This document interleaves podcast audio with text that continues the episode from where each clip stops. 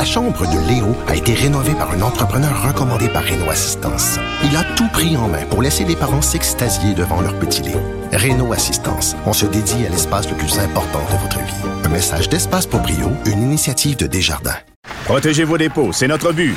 La SADC protège vos dépôts dans les institutions fédérales, comme les banques.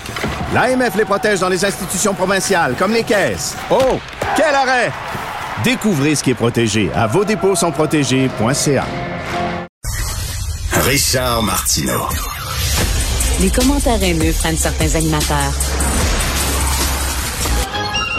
Martineau s'en régale.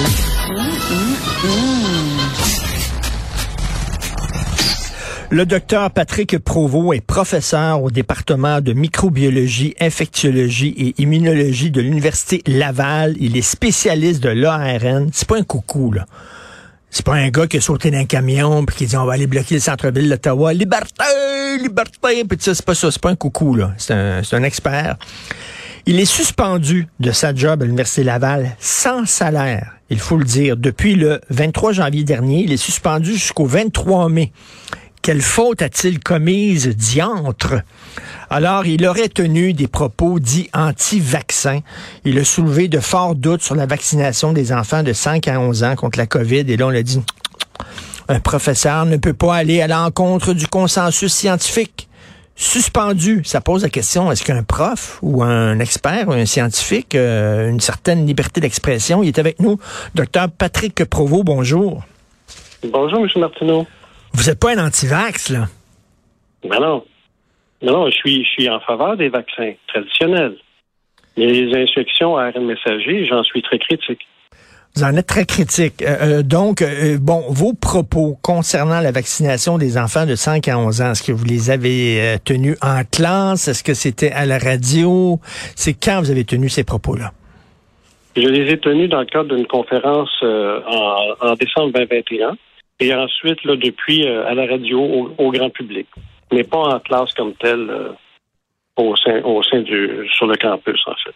Moi, je, je, je crois au processus scientifique. Je trouve ça important, la science. Et j'ai toujours pensé que la science, ben, c'est ce qu'on appelle trial and error, comme on dit. C'est-à-dire qu'il y, y a des gens qui arrivent avec une proposition, d'autres arrivent avec d'autres propositions, puis là, après ça, euh, on, on voit les deux, puis on avance. Ouais, c'est comme ça qu'on avance. C'est-à-dire que tout est sur la table, tout bon. Euh, ça a l'air que non. Ça a l'air qu'il faut tous aller dans la même direction concernant les vaccins, c'est ça? Oui, mais en fait, euh, c'est depuis trois ans, hein, euh, depuis le début de la crise, que la certitude a remplacé le doute. Alors, comme scientifique, là, c'est un renversement de paradigme euh, extraordinaire. Alors, avant d'arriver, avant d'atteindre la certitude, là, ça prend des années, des fois, c'est des décennies de travaux de recherche qu'on a besoin justement pour avoir la meilleure compréhension globale d'un enjeu. Et avec, avec la COVID qui s'est abattue sur nous, on s'entend là, que l'enjeu était extrêmement complexe et, et c'était du jamais vu là, pour, pour, pour, pour la société. Et donc, moi, ce que j'aurais aimé, c'est qu'on fasse davantage de place au doute plutôt que nous arriver avec des certitudes. Parce que, euh, surtout dans, dans ma situation, par exemple, où est-ce qu'on cherche à me faire taire, ben là, tu te poses des questions.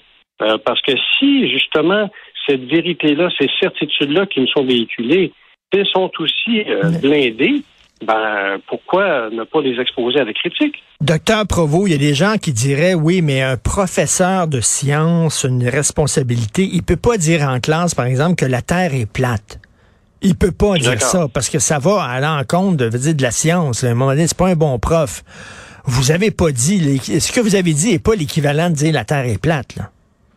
Ben, ce que j'ai dit sur les ondes de Radio X là, le 14 juillet 2022, là, qui m'a valu cette suspension-là de quatre mois sans salaire, donc c'est le tiers de mon, de mon revenu que je vais TV, en fait, c'était euh, fondé sur euh, mon analyse personnelle de l'évaluation risque-bénéfice de la vaccination COVID chez les enfants, qui, pour moi, euh, est largement, largement défavorisante, et l'efficacité négative des vaccins.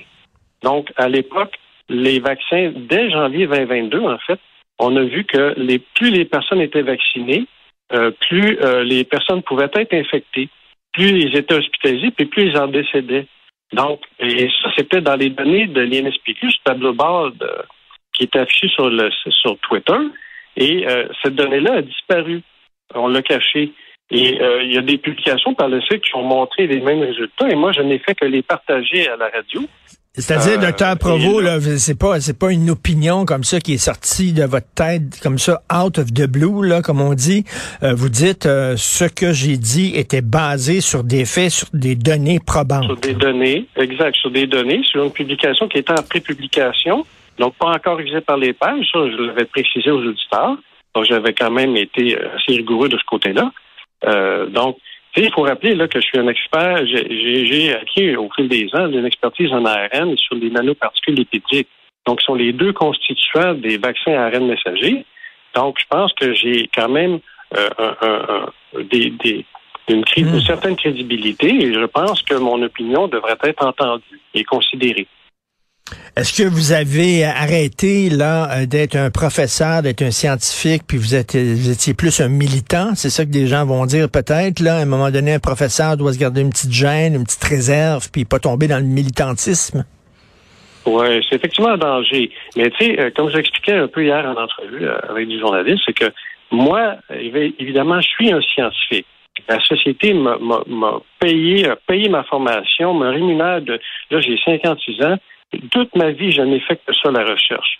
Mais évidemment, je suis très interpellé par ma société. Je suis un grand défenseur du bien commun et évidemment, je, je me soucie de ma collectivité. Donc, évidemment, il y a une part de moi qui est aussi engagée envers la société. Donc, euh, évidemment, tout ça, c'est sous, sous, le même chapeau. Hein? Euh, donc, mais il faut quand même... Euh, j'ai développé les outils d'analyse et d'esprit critique que je mets que je mets en exercice pour le bénéfice du bien commun. Et euh, j'ai utilisé ces outils-là pour analyser ce qui se passait dans notre société en termes de gestion de crise, en termes de vaccins ARN messagers qui étaient déployés. Et là, ben, on me reproche de l'avoir exercé, d'avoir communiqué au grand public les préoccupations que j'avais. C'est comme si le gouvernement se disait, là, on est en pandémie, la situation est urgente, il faut convaincre les gens d'aller se faire vacciner, de vacciner leurs enfants, il faut tous aller dans le même sens, puis là, qu'un qu'un professeur, qu'un scientifique dise, euh, émettre des doutes, ça va contre notre campagne, ça fait du mal à notre campagne de promotion du vaccin, donc on va le punir. Et ça me fait un peu penser ce qui s'est passé à Radio-Canada, Stéphane Bureau, à son émission qui interviewait le docteur Raoult, euh, qui était controversé, qui avait des points de vue controversés. Puis Radio-Canada, il a tapé sur les doigts en disant c'est épouvantable. Et lui, il a dit, je m'excuse, mais c'est pas un coucou, docteur Raoult. Il, dit, il, dirige un laboratoire euh, sérieux depuis de nombreuses années. Il a gagné des prix prestigieux. Est-ce qu'on a le droit de faire entendre un autre point de vue? Et il s'est fait dire non par Radio-Canada. C'est un peu ça, là. Oui. En fait, euh, c'est parce que je comprends les autorités de vouloir de chercher à l'adhésion de la population, de toute la population, à une mesure qu'ils veulent implémenter. Mais déjà, les prémices de base au sujet de l'ampleur de la crise, ben, elles n'étaient pas de l'ampleur euh, dont le gouvernement prétendait. Donc, euh, la COVID-19, c'est un, euh, est causée par un virus qui infecte la population, mais euh, c'est surtout les personnes qui sont âgées et vulnérables avec des comorbidités qui sont les plus fragiles. Et moi, je prône la protection ciblée de ces gens-là qui sont vulnérables et non pas imposer des mesures là mur à mur. Euh, et justement, ça, c'était la, déclaration de Great Barrington que j'ai signée d'ailleurs, comme des dizaines de milliers de scientifiques. Et justement, quand on, quand on, pense au gouvernement qui veut que la population adhère, par exemple, au vaccin ARN messager, il faut se poser la question. Ils veulent qu'on adhère à quoi? Parce que ce vaccin-là est encore en phase d'études cliniques de phase 3 là, expérimentale. Donc, il, comporte des risques. Et plus on avance dans le temps, mais plus on voit qu'effectivement, il y a des effets secondaires graves qui surviennent suite à la vaccination. Est-ce que c'est dû au vaccin? Ben, ça reste à être déterminé. Dans plusieurs cas, il y a plusieurs euh, symptômes qui sont associés, qui ont été reliés directement au vaccin. Mais les autorités de la santé publique devraient enquêter sur tous les, décès qui surviennent, voir si le vaccin ne serait pas impliqué. Alors là, vous êtes défendu par qui? Vous êtes défendu par votre syndicat, entre autres? Oui, donc le syndicat, évidemment, il, est en première ligne là, parce que c'est un enjeu de relation de travail avec l'employeur qui est l'Université Laval. Donc, euh, le, syndicat euh, et moi-même, on dépose des griefs pour justement signifier notre opposition aux sanctions qui nous sont imposées. Euh, les, les, les, griefs s'accumulent, là, je veux dire. Euh, et là, pour ce qui est de... Donc, le grief a été déposé hier là, pour la présente sanction de quatre mois sans salaire. Euh, et la, ma suspension de l'année dernière de huit semaines sans salaire, euh, elle est présentement devant l'arbitre. On va commencer les audiences le 23 février.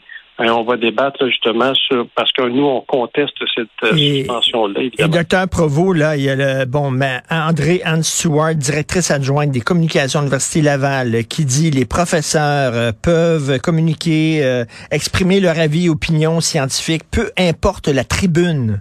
Peu importe la tribune ou le moyen, en autant que leurs propos scientifiques s'appuient sur la science et sur des processus scientifiques reconnus dans le respect des politiques et des règlements en vigueur de l'Université Laval. C'est ça qu'on vous reproche. Finalement, on dit que vos propos ne s'appuyaient pas sur la science et sur des processus scientifiques reconnus. Alors, c'est là que le, bas blesse. Ben, c'est ça qu'on va pouvoir débattre devant l'arbitre. Euh, puis le processus auquel ils m'ont exposé, là, Juste pour euh, résumer rapidement, c'est qu'ils ont jugé la plainte recevable, puis là, ils ont mis ça entre les mains d'un comité d'experts. Donc, ils ont choisi leur expert qui était pro-mesure pro-vax euh, pour me juger. Et là, ils, ont, ils les ont placés en position d'autorité sur moi. Donc, ce sont des collègues experts comme moi, mais ils les ont placés en position d'autorité sur moi, qui fait que la science que eux portent, ils vont pouvoir me l'imposer à moi puis dire que moi j'ai tort. Alors que c'est un débat qui devrait avoir lieu au sein de l'université, où est-ce que tous les collègues sont sur le même pied et pour débattre avec des arguments. Et là, c'est la force des, arguments qui va l'emporter et non pas le pouvoir. Docteur Provost, ça a l'air qu'il y a certaines opinions qu'on peut émettre et pas d'autres parce que je m'excuse, dans les, dans les universités, au Canada et au Québec, dans les départements de sociologie, euh, on fait la promotion de la théorie du genre, par exemple, qui est absolument pas prouvée, qui a aucune base scientifique, qui est contestée par des scientifiques aussi. Puis on en fait la promotion et ces professeurs-là ne se font pas taper ses doigts, ne se font pas dire, hey, vous êtes en train de faire la promotion de quelque chose qui est pas euh, scientifique. Donc c'est bizarre, hein? Il y a certaines affaires, la liberté d'expression est variable selon, euh, selon ce que tu dis. La géométrie variable, c'est ça. Fait que tu peux faire la promotion partout de la théorie du genre en disant c'est scientifique alors que c'est complètement faux, c'est totalement bidon, aucun problème. Mais tu poses des questions sur la vaccination pour les enfants et là, soudainement, non, toi, t'as pas le droit de parler. Et c'est ça qui m'énerve. C'est pas nécessairement que je suis d'accord avec vous, mais c'est ça qui m'énerve. Pourquoi accorder une liberté d'expression à certaines personnes et pas à d'autres? là, mais je, suis conscient que je me suis prononcé et je continue de me prononcer sur un enjeu qui est socialement explosif. Mais c'est justement parce que, étant donné l'importance de ces enjeux-là, il est encore plus important de s'exprimer. En tout cas, pour les professeurs qui peuvent le faire, qui, qui ont le courage de le faire, je les invite à le faire. Mais, mais écoutez, on va on va suivre ça, puis on se reparlera parce que je trouve c'est c'est très intéressant ce débat-là. Ça pose une sacrée bonne question sur la liberté d'expression des professeurs et des chercheurs. Docteur Patrick Provost, merci beaucoup. Bonne chance, merci. Merci, monsieur, merci. Merci, Martino. Au merci.